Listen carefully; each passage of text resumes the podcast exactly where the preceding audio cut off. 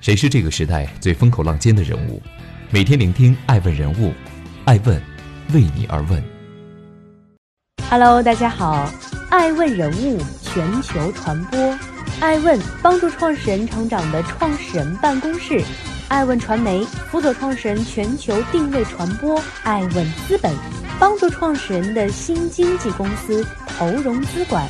欢迎大家的守候，今天我们来聊一聊爱问人物索赔三亿，他与兄弟刘强东反目成仇。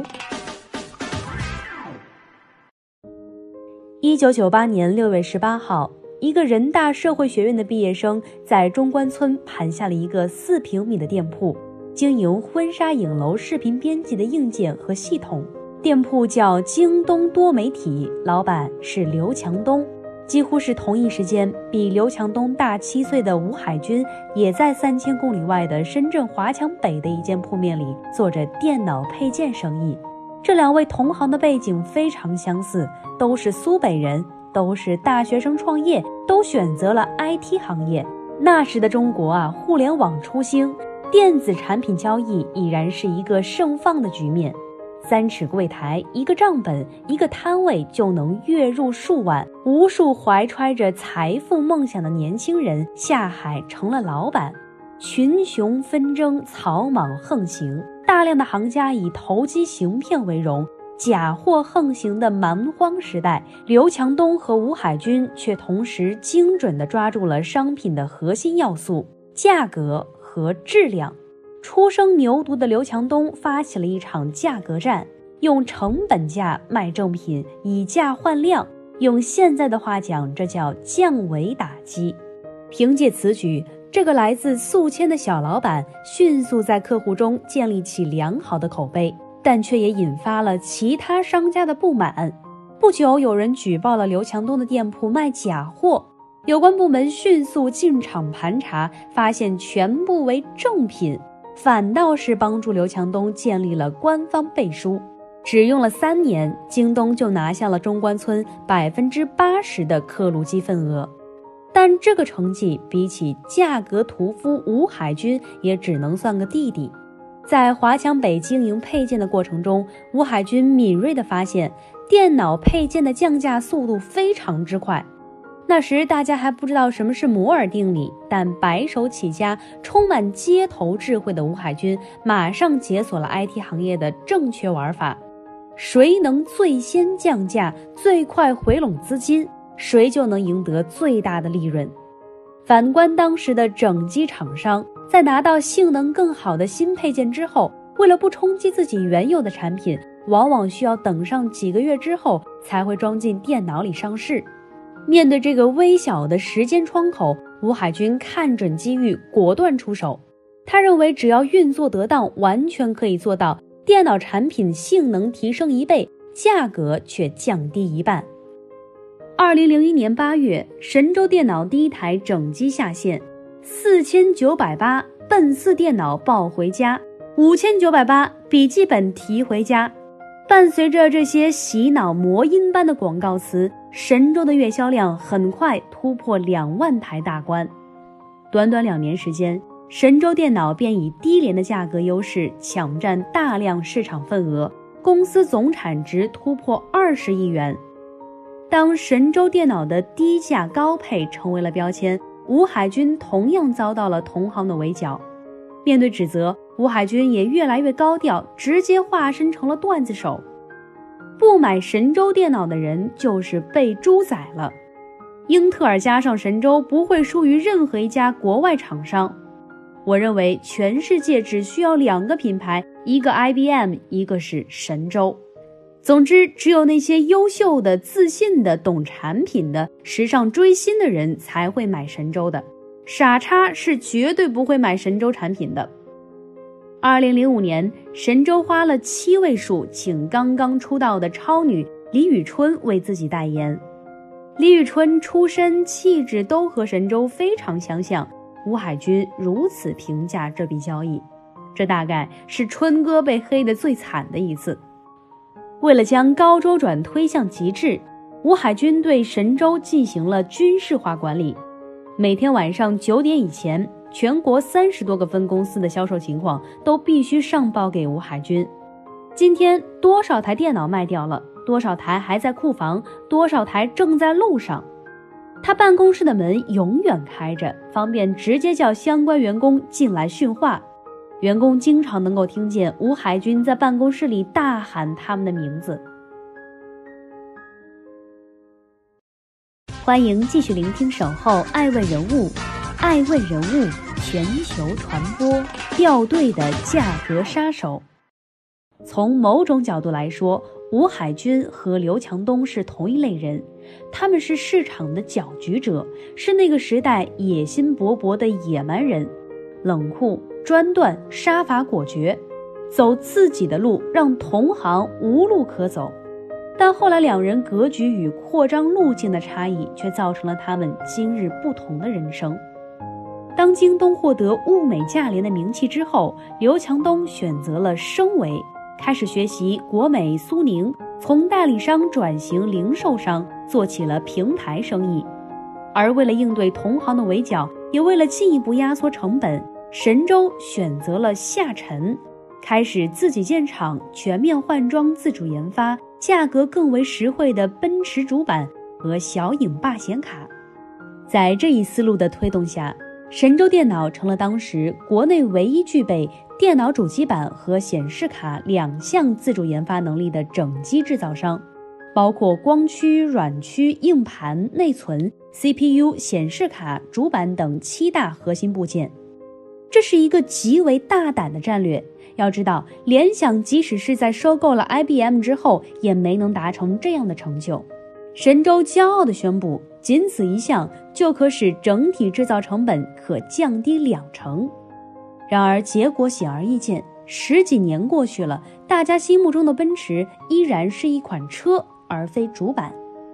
质量永远是低价的前提。自主研发让神州深陷消费者的质疑之中，电脑隔三差五就得送去修。而在其他品牌早已推出轻薄笔记本之际，神州电脑依然是厚重且大的外形，携带十分不方便。在激烈的市场竞争中，神州开始掉队。究其原因，是神州始终没能解决人才问题。与早期尚能把员工当兄弟的东哥不同。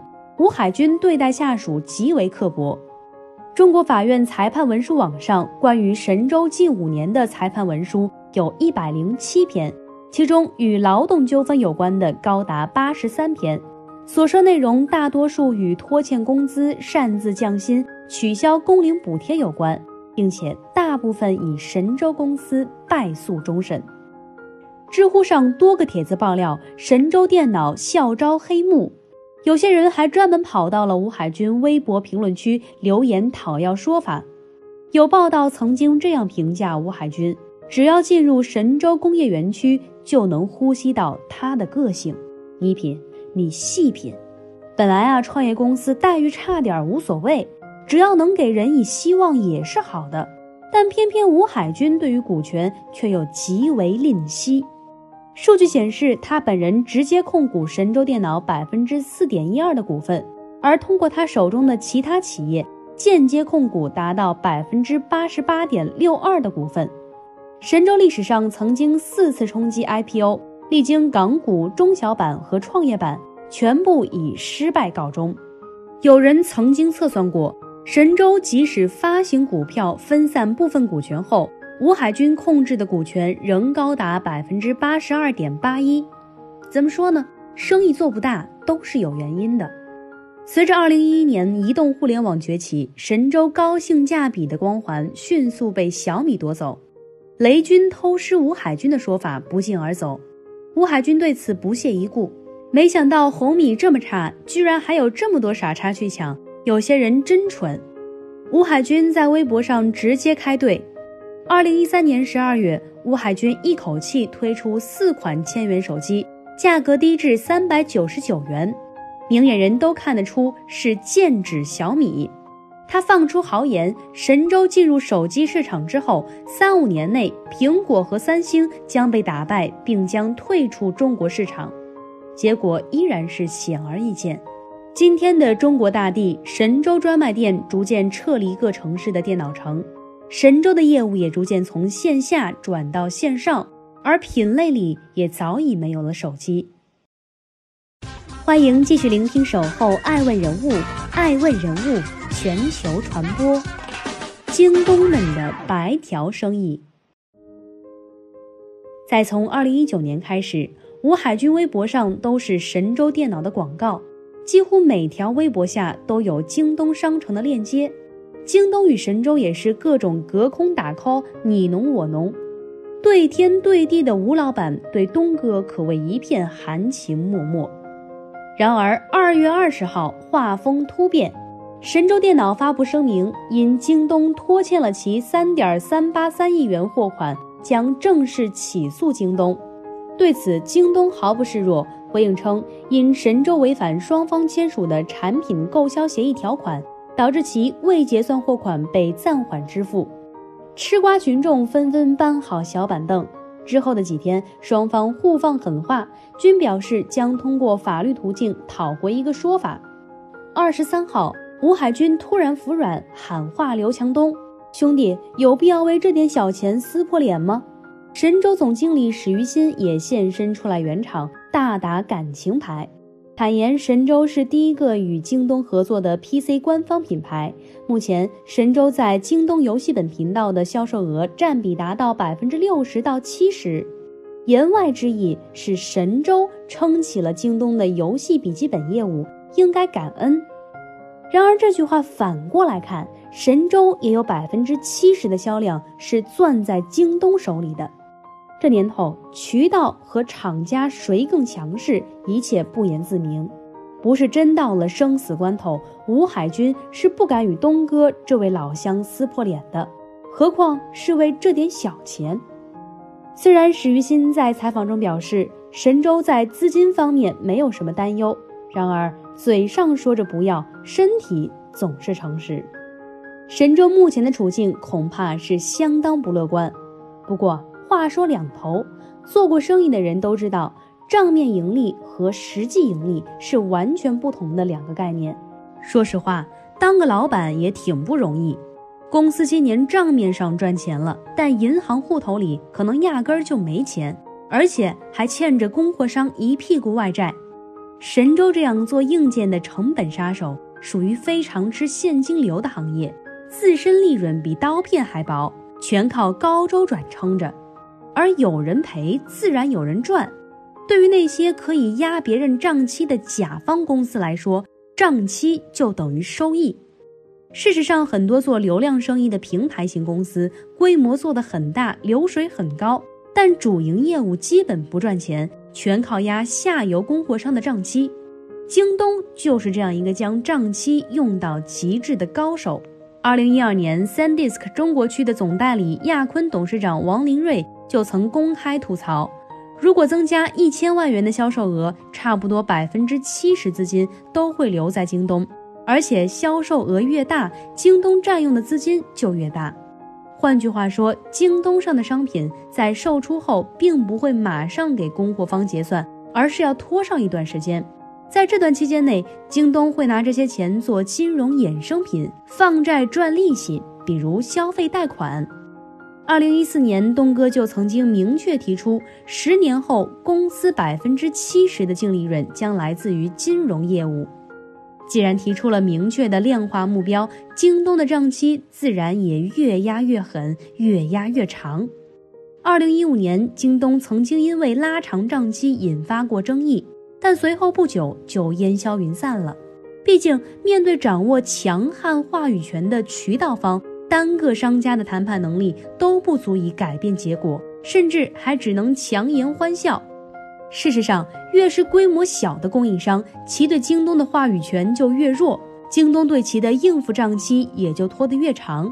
大量小企业迫于京东霸权，不得不挣扎在生死线上，缺钱周转没关系，供应链金融了解一下。早在二零一二年，京东就推出了供应链金融，包括提供融资和投资服务，并美其名曰为缓解供应商压力。所谓的投资服务分为资产包转移计划和信托计划两部分。在资产包转移计划中，供应商需将应收账款质押或转卖给银行贷款，银行再将其以理财计划的方式转售给京东来获得理财收益。账期到期后，京东再付款给供应商，后者还款给银行。另一方面，京东又可根据信托计划获得投资收益。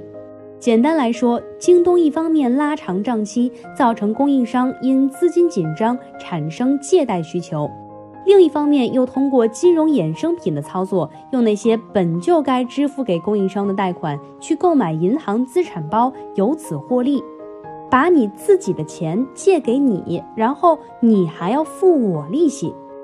二零一八年八月，京东二季度财报显示，京东利息净收入三点六六亿元。而京东 non-GAAP 净利润为四点七八亿人民币，也就是说，超过百分之七十六的净利润来源于利息收入。与之相较的是，当期财报显示，第二季度京东应付账款达到了八百七十五亿元，比上个季度增加了百分之四十一。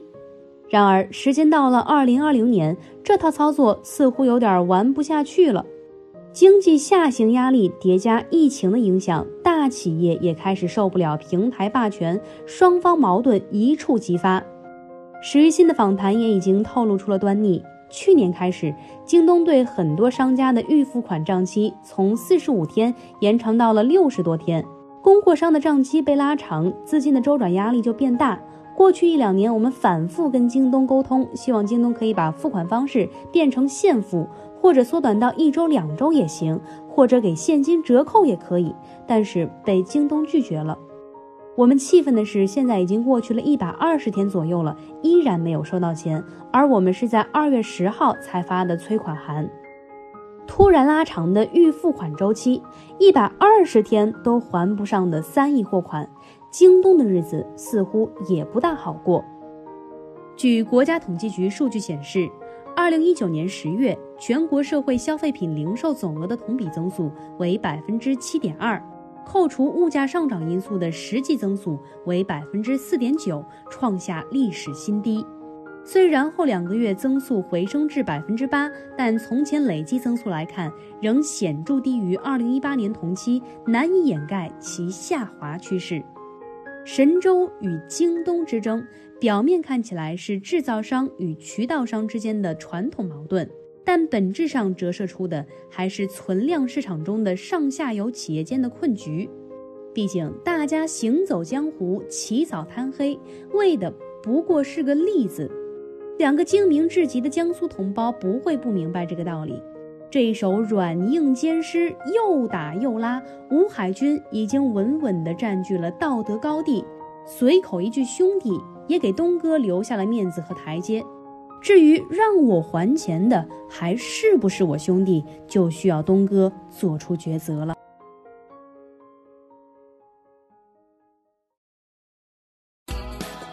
爱问是我们看商业世界最真实的眼睛，记录时代人物，传播创新精神。探索创富法则，微信搜索“爱问人物”公众号，查看更多有趣又有料的商业故事。